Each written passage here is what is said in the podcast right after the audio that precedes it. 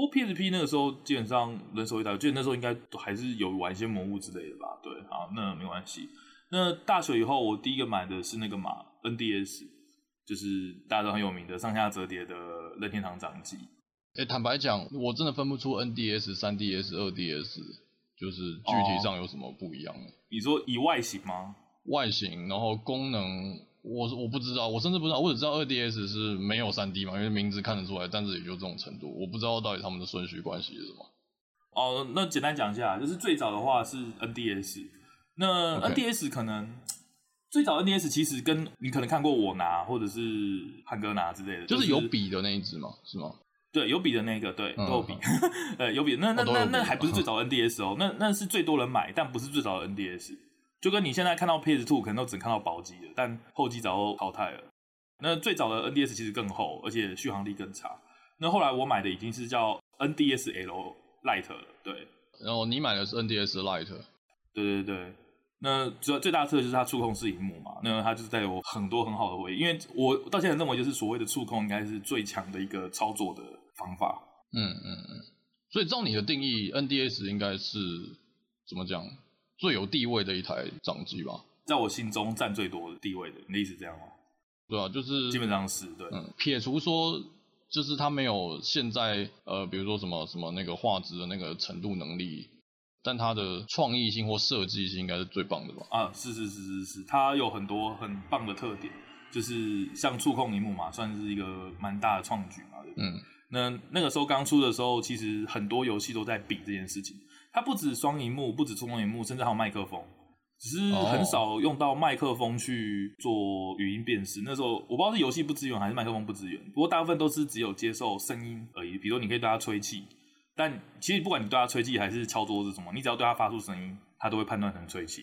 嗯，反正就是任天堂很敢玩这些新东西啦。是，它多了很多 input 的方法。那我那时候印象最深刻的哦，就是利用这个主机做到印象最深刻的一个游戏，我忘记了这个解谜游戏叫什么什么艾米丽什么的，那一款还蛮有名的，什么记忆什么的，那款我有破，但我忘记中文叫什么，因为那是任天堂在刚出的时候也算是它的算蛮主打的吧，就是说。我不是说它是史诗级的本家 IP 游戏，就是你一颗主机刚出的时候，可能总是有第一批游戏嘛。对对对，嗯。那扣除掉一些什么 NBA 或什么那种，就是定番的一定会有的系列作。对对对对对，那它算是一个原创的 IP，就是一个解谜游戏。那解谜游戏它就用了各种，比如说你要吹蜡烛，比如说你要用荧幕拖东西。那我印象最深刻、最深刻就是它有一个关是下荧幕的文字你看不懂，嗯。然后这个时候怎么办？然后提我忘记我为什么提什么，反正最后你知道怎么解谜吗？就是上下都有半个文字，然后你要把整个荧幕折叠成大概十五度还是三十度角，那这时候就会有反光，那上荧幕的光就会反射到下荧幕上，它就会组成一个文字。哦，你说真的光源吗？真的光源，对，就是你把它折叠大概三十度角的时候，那这个时候你只要外面够亮，你要看到上一幕还是会反射到下面的镜子上嘛？哦，是上一幕的东西反射到下面哦。对，就是我不知道怎么讲，就是不是说上面的光照到下面，就是下面那块镜面荧幕它有办法反射到上面的东西。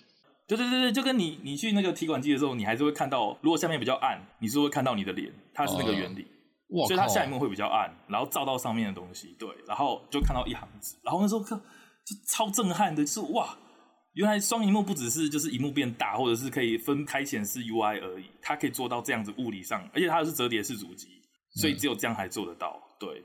这这种游游戏体验真的是任天堂的强项啊，就这种超脱呃手什么按钮啊、类比键啊、手把啊这种体验是。那再来就是进化到 3DS 嘛，3DS 其实是它的次世代主机，就是 3DS 的游戏不能在 NDS 上面玩。嗯，就像 PSP 到 PSV 那样子的。哎、欸，比较像啊，像 GB 到 GBA。哦，OK，嗯，3DS 就是基本上差不多，但它多了一个香菇头，然后还有就是它有一个 3D 的功能，就是它的上一幕你可以旁边一个旋钮，也不是旋钮，一个 Switch，你打开以后它就会变裸视 3D，那是他们当时主打的特色。好，然后这件事情就是它这一台的特色，但是后来大家发现没屌用，因为它 只是让，只是让画面变立体，并不会对你游戏性有任何的提升，不会像刚刚那样有制造出游戏的可玩嘛，就只是画面哦变得立体一点，然后甚至你会晕，因为它是裸视的，所以你角度要对好，如果你头一直晃的话，其实会很晕，所以后来才出一个，就是把这个功能又拿掉了，就叫二 DS。哦，大概就是这样。就是裸视三 D 听起来很炫，可是应该说他们也没想到吧，到最后就是沦落为噱头，好像没有什么别的开发方法之类的。嗯嗯，就真的好像只是像个噱头。但是敢玩是好事啊，反正。是啊，任天堂就敢玩。主要最早也是他提出那个叫什么，哎叫什么 VR VR 的概念，你知道吗？不是 Virtual Boy。哦哦，我知道，我看过 A B G N，哎是 A B G N？对对对对对，他不对 A B G N 有喷嘛，就戴上去，然后什么都呜，然后就 不知道杀小的对，但是。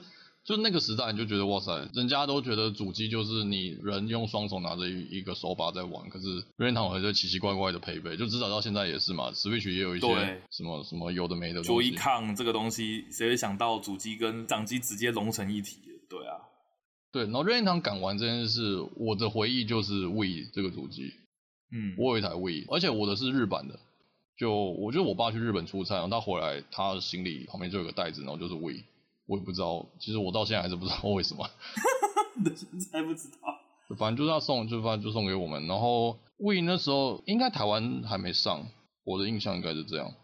那时候觉得很新鲜啊，因为大家都知道 Wii 的那个手把就是那个棍子嘛，我不知道现在大家怎么讲，所以体感操控哦。对啊，就是你左手是拿着类比吧，我记得，然后右手是一根、嗯、左手是拿一个像遥控器的东西，对。啊，俗称双节棍啊。啊，双节棍，对对对，俗称是双节棍，对吧、啊？那一开始我当然就是玩那个什么，那个 Wii Sports 那个嘛，那个什么打网球啊，那个那个杀小，对，大家都经历过嘛，就是很那时候很觉得很酷啊，很新鲜。嗯。然后我我得说是真的还不错，挥起来没有什么太大的，你不用去什么配合它什么奇怪的角度或是什么挥的速率什么东西，你就是很自然的姿势去做这件事就可以了。了解，不用去迁就它的判定范围。没有没有，完全没有这件事，我真的是觉得超屌的，就没有想过。哦。因为在那之前，PS Two 或是什么主机，你的摇杆也是有限的嘛。对啊，对啊。所以那时候不止它变无线，还变成体感，就觉得说，看这真的是屌翻天。那后来我自己比较少玩，但是我弟很沉迷 Wii 的萨尔达。哦哦，我大概知道。哎，那萨尔达那款也是体感的哦，就是你砍是要用右手去砍的。对，用剑去砍的。对啊，所以就是我弟那时候是很着迷啊，就是那时候觉得这个主机真的很酷。就可能你玩不到什么无双啊，或是什么其他那个有名的 IP 大作啊，但是这台主机真的有很多很屌的噱头跟体验。应该说，在当时它的确是一个现象级的主机啦，就是那时候不是新闻都会报啊，号称什么老少咸之类的。对啊对啊对啊，就是他把轻，我觉得就是大家已经听过啊，就他把轻度游戏玩家全部都拉进来。Wii 当初我是没有买啊，然后后面 Wii U 也是嘛，基本上就是他们做游戏也比较偏。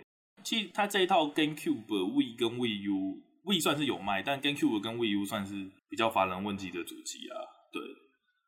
不过 Wii 之外，就是我大学时期最常玩的主机是 PS 三啦。就是我刚刚讲嘛，我是买那个雷光的特仕机，就是 FF 十三之二。就像你刚刚讲的，二六是对你的意义嘛，那 PS 三对我的意义其实就差不多。就它至今还是我觉得我最珍惜、我最喜欢的一台主机。然后 FF 十三这个 IP，我不知道，我我也干，我真的全套收藏玩家，妈的！十三之二主机有附十三之二嘛，然后我同时就直接买了十三代，然后后来雷光归来我也买，而且我还买手把同捆，然后 DLC 什么全买，反正我是很喜欢雷光啊，就是我对 F 三这游戏的评价不是很高，可是太香了，雷光太香了。呃，对啊，而且我不知道，因为就像我讲的嘛，我在那之前我不算是真的有一台游戏主机，你知道，就是接荧幕的那一种。Wii 不算的话，嗯、家用主机的话，对啊，对啊，所以 PS 三的体验是我真的觉得好开心哦，就是是哦，其实不过当初 PS 三其实蛮多争议的，因为很多人认为就是它的硬体跟，嗯、反正那时候好像是换执行长还怎么样忘记了，反正就是说它的硬体没有八的 CPU，然后实际上画面跑不到，啊，对，反正那时候就是对，我略就是我刚刚讲了，就是所以后来 PS 四我也特别小心这件事，我是很幸运啦，应该说我想买 PS 三的时候，它是已经是那个二代了。就是雷光机是二代的 PS 三，就它不是一代的那个后机会发热会死机的那一台。了解，它是我觉得最有质感的一代 PS 三，因为后来的滑盖那台，它就是取消了吸入式光碟这件事，我觉得那个质感有差。当然，就是吸入式光碟机也比较容易坏啦，这是另一回事。但是我觉得质感上这一代是最好的。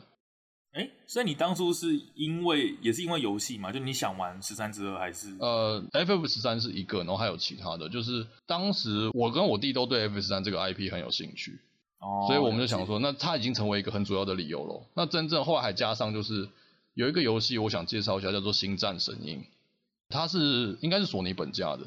那我是看卤蛋的实况玩的，就它是一款第三人称的射击，可是它特别在于说，你需要就是召唤那个 Air Strike，就是帮你空投建筑物，就像塔防那样，你知道吗？你好像是在第三人称玩塔防一样。哦、第三人称是指俯瞰视角那种吗？不不，第三人称是你看你人物的背，就是 Fortnite 那种视角，哦哦哦，Fortnite 的那种视角。我我懂了，OK OK。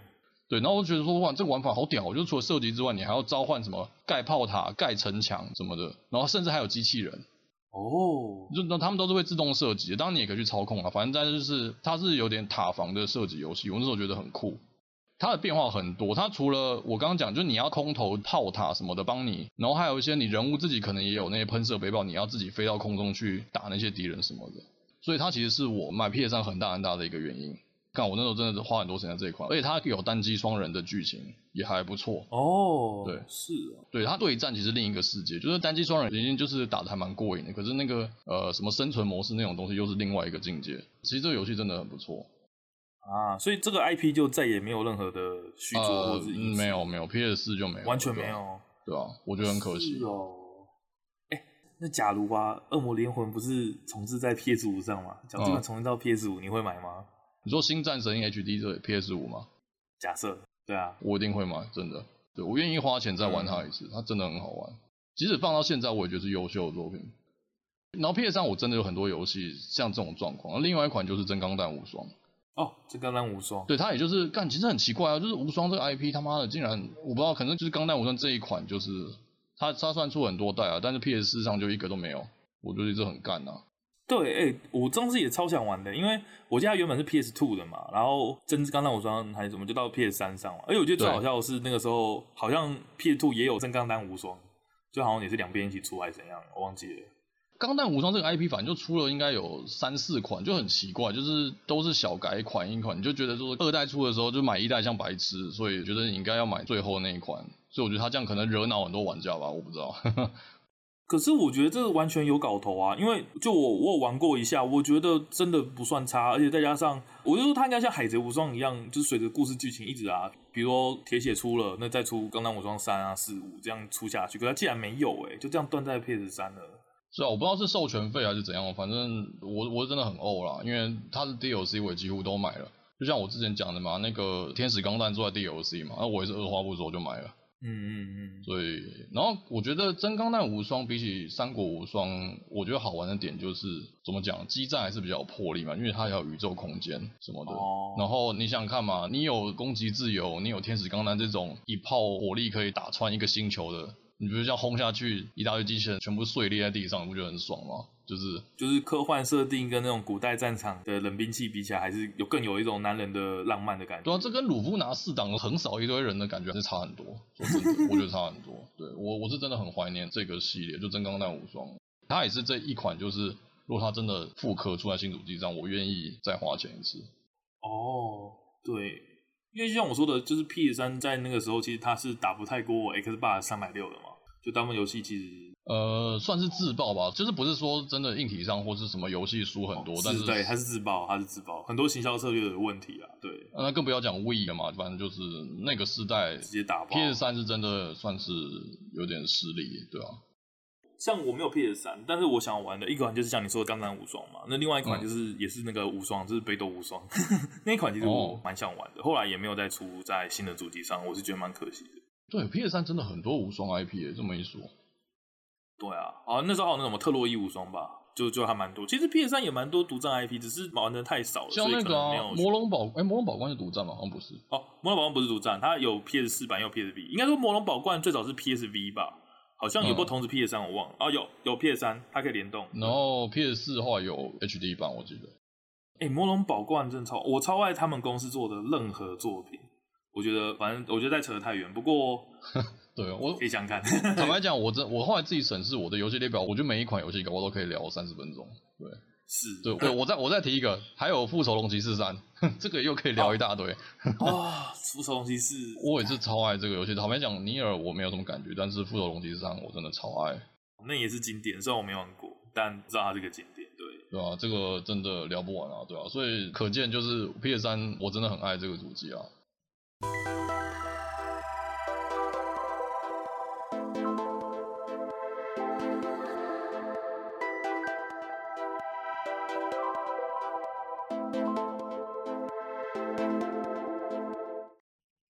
那时间就来到现代嘛，就是 PS 跟 Switch 嘛，还算是现代的时代的主机了，还不到次世是是是，对，次世代还没出现啊，就是除了 PS 五以外，次世代还没出现嘛。那 PS 跟 PS 跟 Switch，你有什么比较印象深刻的游戏？我 PS 四是那个买了没多久后我就出国，所以我对这个主机真的不算是有什么回忆，或是哦，真的有在上面玩过什么游戏？对啊，了解。PS 四就也我也是还好，因为 PS 四其实当初我是入手是因为我我一个朋友他哎、欸、不是你，我一个朋友他 这梗还要玩多久？我有朋友在那个尾牙抽到新的 PS 4，那他说那旧的不知道怎么办，然后就两千元卖我了。哦，那个旧是多旧？是一代吗？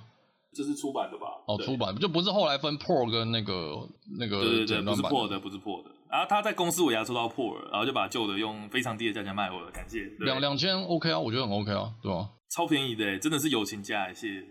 然后呃，基本上我就玩大量的格斗游戏，而且我买一个 PS4 用的那个格斗摇杆。哦，说大摇那种吗？哎，不是不是，手控的，其实还蛮奇妙的，就是手控是什么意思？它是一样是？不是手控，就是跟一般摇杆一样，但它没有香菇头，它只有十字键，然后我觉得握起来比较舒服。哦对对对，比较不容易误判，因为 PS 的十字键你知道吗？就是它是四个方向的独立按键啊，对，它是四颗钮啦。对对，那你在搓的时候就超痛的啊！你按前下前的时候，嗯嗯，就是跨越两个键嘛，你手就在搓它的缝隙，所以很痛。它那个就是一般的十字键连起来，所以玩起来是比较舒服的。哦，对，它是说格斗专用啦。对，那除此之外，其实没有什么特别要提的，对吧？因为像血缘啊，或者是黑暗灵魂这些，我是很喜欢它的设计。可是我自己不太敢玩，我觉得它的画面有点太阴暗恐怖了。哇，哎、欸，我没有想到，原来我们跟 PS 都这么不熟。我以为就是我们没有最后生还者嘛，欸、当然，可是我没有想到 连其他的，呃，对吧？我的游戏有一大叠，可是就是只是因为看到喜欢的就买，但是都没有什么很深刻的一些很 touch 的一些经验。这样、嗯、对，像 DNC 五我有买，然后那个那个什么。哦，搁死亡搁浅我有买，但是都是玩一下玩一下，因为没什么时间玩，所以我也没有办法说什么很深刻的心得，对吧？哦，这样，那那个 Switch，哎、欸，所以你是马上就买？你是买第一代 Switch 吗？就是还是？哎、欸，我是买第一代，但不是马上，好像也隔了快半年吧。对，哎、欸，那我好奇问一下，那台还行吗？就有人说第一代就是不是电浆版的很很烂什么的。呃，Joy-Con 是不太行的啦。我觉得 Joy-Con 是另一回事，对，好像不耐用是 Joy-Con 最大的诟病，就是是，而且听说后面有改版，好像也没有改善很多，只是没有完全改善的样子。对，然后连 Pro 手把也有类似的灾情，我是没遇到了。我，Pro 手把，我 Pro 手把已经第二只了。哦，是哦，呃，这怎么办？我问好奇。你知道吗？很好笑，就是我去做那个摇杆矫正测验啊，嗯，你知道看起来是一个 Pac-Man 的嘴巴往上。那一般是画一个圈嘛，我的话说变成 Pac-Man 的嘴巴往上，所以一到左上的时候，它就会直接归零。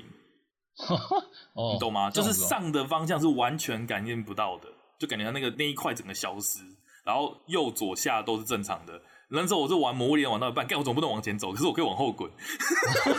我就说，干到底发生什么事情？为什么我可以左右滚，然后我不能往前走，停在原地？我说靠背。哦，所以就是类比坏掉。对，类比坏掉就就没办法，哦、其他都正常，就只有香菇头的上碰不到，干那那也没办法。好，那那好吧，那我们先撇除那个硬体那个怎么讲品管吗？还是什么？反正就是这个灾情，嗯、呃，大家多少都听过啊。那那 Switch 上，你觉得如果要讲一款游戏，你会讲什么？哦，就不是马里奥就是大乱斗吧。哪一个马里奥？怎么怎么还怎么来是一样？就是奥德赛啊，奥德赛。奥德奥德赛我有全破，对，那它算是吃，就是之前我们说 N 六四马里奥的那个概念啊，就是有点半箱庭式的那个感觉。那我是觉得它做的很好，就是它真的是合家欢乐，就是你可以感受到游戏最纯粹的一个乐趣。嗯，因为现在游戏可能越做越哈扣，像我们之前说可能参数越做越复杂之类的，就是。已经渐渐变成说，哎、欸，有些东西你可能要花脑力，或者是上网爬功课、抄笔记，你才过得了。就是只有核心玩家才会玩的很开心的东西啊。是，或者是你对游戏要有点 sense 嘛，就是你可能要自己猜得到游戏制作人在设计的时候想什么。嗯，嗯嗯。但是奥德赛不太一样，它就是一个比较，你可以说子贡像，就是说它做这种是一种探险跟挖掘的感觉。就是比如说这边这个平地，做个小土堆，你就会想要光炮它嘛，对不对？那自然就会有一些惊喜出现。它是给你这样的体验，它不会给你作业感跟压力。我觉得这是它最不一样的地方。像我们之前可能说过，就是最早马里奥可能还有个压力，就是说他一关要收集七颗星星，那七颗星星可能都要去爬、去跑、去跳到一个山顶之类。可是他在这一代改一个感觉，就是他在这一个世界里面可能有两百颗星星。假设你可能走两步就会，哎、那边凸起来，我打一下啊，一个星星，呃，一个月亮。然后哎、那边有洞，我钻进去，哎、又是一个月亮。你懂吗？就是不断的在发现，然后不断的带给你成就感，即使很微小，但是它的数量是非常庞大的。那特别适合现在忙碌的社会，就是说，你可能没有办法像诶、死亡搁浅，你可能到最后后期送一个货，我可能要花个就是好几十分钟。听说有一关好像是从地图整个世界左边到右边，然后这样去运一个货物。我之前看 YouTube 这样讲，但我没玩到那边。反正至少要数十分钟嘛，那你一定压力很大，你想说啊，我等下就要吃晚餐了，我等下就要睡觉了，我怎么可能玩这一关？但马里奥就不会，就是你打开，你可能甚至你在电车上走个两步，拿几个月亮，你也觉得很开心这样。对，就是有进展嘛。对，而且当你全破以后，它还有一个叫那个月球里关卡，就是它会再开一段新的关卡等你过，那那就是真正 hardcore 的地方。所以它又让专业玩家也有钻研的机会。那真的有一区就是专门得那种很精准的操作，然后一连串的跑啊跳啊跑酷的那种关卡也是存在的。所以也不会说让叫资深玩家觉得啊，干就小孩子玩的嘛，玩这干嘛浪费时间？也不会，它也是有考验你技术的地方。它这地方做的很清楚。嗯，对，这奥德赛真的很厉害。嗯，主要是这个嘛。那大乱斗就不用说，就是我小时候回忆嘛，对不对？我小时候就十二只角色，然后现在变成 四十几只角色，还是哎四十几再五十几角色，就当然就觉得超爽啊，对吧？而且又好玩。那大乱斗是个真的很好玩的游戏，对。我我很好奇，大乱斗六十四跟 Switch 的大乱斗，你觉得有什么？它差很多嘛？就是你需要重新学，或是怎样？还是？哎，其实很厉害，是不太多。就是你大概你玩过 N 六四你上手只要学几个新系统就好了，可能学两三个新系统，你就知道新的大乱斗怎么玩了。对，哦、因为它最核心的就是你可知道，就是它没有血量嘛，它是击飞制嘛。对对对。嗯，对，它跟那个游戏最大最大不同两点，就是一个是它是击飞制，它是累积伤害，然后上拉越大越容易击飞，但不击飞你就不算输，就算你被打到九百九十九趴，你也不算输，只要你没飞出去。那第二个就是它的招式是方向键配合一个钮就用得出来了，就是上 A 上 B 下 A 下 B 就这样都用得出来了，这是它最亲民，然后也是最核心的系统，从 N 六四到这一代都没有改变，所以很好上手，哦、所以本质都还有维持住，就是那些特性。对对对对对，是。那我 Switch，呃，其实我我从来没想过我会买 Switch，就我我刚、哦、你看嘛，我刚刚听来我一路讲来，除了 GBA 之外，我其实对任系主机，嗯、不要说有买啦，我根本就没什么概念。然后因为我不爱神奇宝贝，然后对马里奥其实也不算有什么感觉。因为任天堂最大的那个诟病就是那个嘛，天天马里奥，就是 你你要喜欢他的 IP 啦，就是不管塞尔达，就是优点也是缺点啦，对啊，就是你只有这上面玩得到嘛。应该说，你玩这个主机，你就很大的心里就想说，哎、欸，你可能不会什么第三方游戏都玩得到，你可能大部分是是是看到下一个月会出的游戏都是马里奥大金刚之类的。嗯，对，你可能会有这样的想法。哎、欸，不过在 Switch 有改变，就很多独立游戏有在上面嘛。哦，独立游戏这倒真的，什么 Hades 啊，然后那个 Cuphead 啊之类的，对，对，很多，对啊。那 Switch 我会买 Switch 是因为我非常想要玩马创这个游戏，就是马里奥创作家，就是、嗯、大家简单介绍一下，他是那个。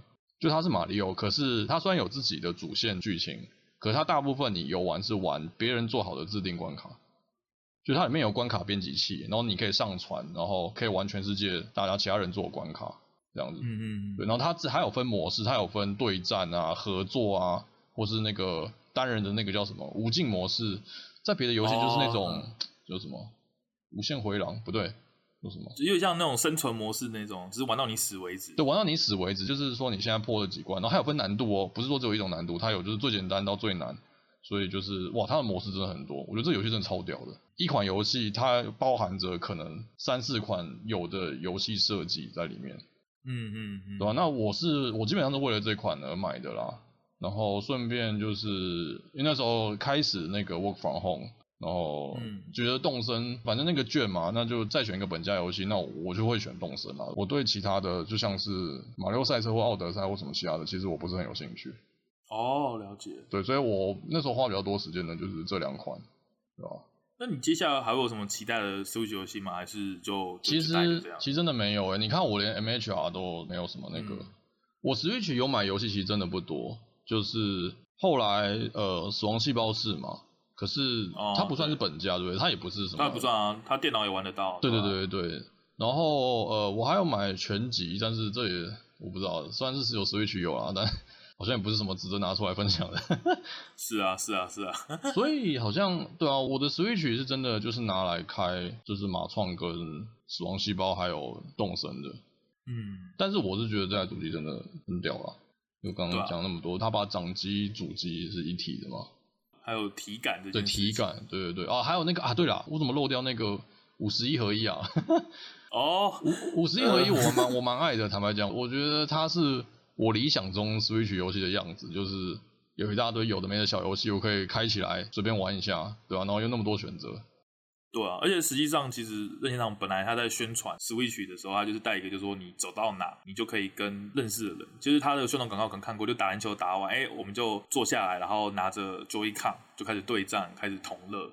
那五十一合一也是嘛，它有分两人游戏、三人游戏、四人游戏，对对对，那线上线下都可以玩，就感觉好像你不管找到什么人，你都有机会可以跟他玩得开心。它里面也不是只有牌或棋，它是那种射飞镖。对，我很喜欢射飞镖跟保龄球，所以所以它里面有我还蛮爱的，对啊，我觉得蛮不错。对，它不会不会让你感觉很哈扣，就是说啊，我不会下象棋，或我下一盘二十分钟那种我不想玩这样，算做的真的不错，就是也发挥 Switch 的精神，就是合家欢乐嘛，对不对？不会自闭的玩那种单机游戏这种感觉。啊，然后还有一个东西我还没买，可是我有想要买，就是前阵子那个卡普空的街机合集。哦，对，不过它复古那个嘛，对对对，那个。那坦白讲，我真的很吃复古这一套，就是这里面的游戏大概有七八成都是我小时候的回忆，但当然是来自模拟器啊，哦、也不是街机。就是现在复刻的合集这种做法很多嘛，可是我觉得卡普空这一包是做的蛮用心的，坦白讲。就是我不是说什么他放的游戏，呃，怎么放很多以前很贵的，让你觉得很超值划算。我不是说这种事，我是说他整体弄得让我觉得蛮用心的，蛮有一回事的。包含可能呈现的方式啊、选单啊，还有有成就跟 leaderboard 那种机制，让你有一个目标什么的。嗯、我觉得他做的算是不错。应该说，我觉得他好像有意的去怎么讲，吸引一种，就是我听说这很经典，但我没玩过。有去为这样的玩家去设计一个可以吸引他们的东西，没有经历过跟有经历过都用这一款来了解它的经典之处了。对，我觉得这样子。像洛克人嘛，他有多设计个 Boss Rush 模式之类的，这都可以让老玩家或新玩家都会有一个耳目一新的感觉。不是单纯说哦，你这个不就是把这跟我在电脑里面装一个模拟器有什么不一样那种感觉，懂吗？对啊。因为像之前马里奥就有人说说啊，他不就是把三个旧的马里奥三 D 让你可以启动，然后里面一个字都没改，也没改任何的操作体验的，就是优化都没有。可是这款卡普空就有比较用心在界面上或者是游玩的一些目标上面做了一些改动。对啊，这款我觉得是还不错。好，那今天我们就是也聊了真的蛮多的，就是我发现哇，原来我们有的游戏主机这么多，对。那游戏主机就是虽然都是玩游戏的东西嘛，就是当然跟电脑还是有一个很绝对性的差异。比如说上面有很多独占，或者你可以看各种不同的厂商怎样去利用它的效能，去充分的享受到，哎、它会呈现你的样子，还有操控上比较不一样的地方。哎、我觉得，我觉得还有一点就是玩游戏主机的时候真的比较容易专心，因为电脑你可能有什么外物啊，跟什么什么 Skype 亮起来，或者是 Telegram 亮起来，你会打断你。可是游戏主机就是它就是玩游戏用的嘛。